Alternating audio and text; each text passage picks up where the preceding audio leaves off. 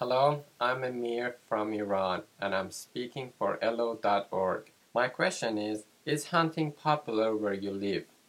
Well, I lived in Tehran, capital city of Iran, and hunting is not that popular. Although uh, me and my father we loved hunting.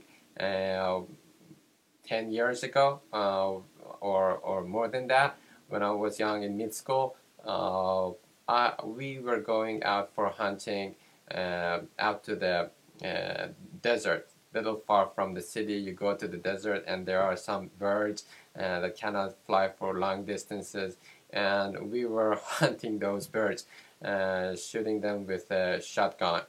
I know it sounds very cruel, but I, I never get to kill uh, anything uh, at this age. I changed very much.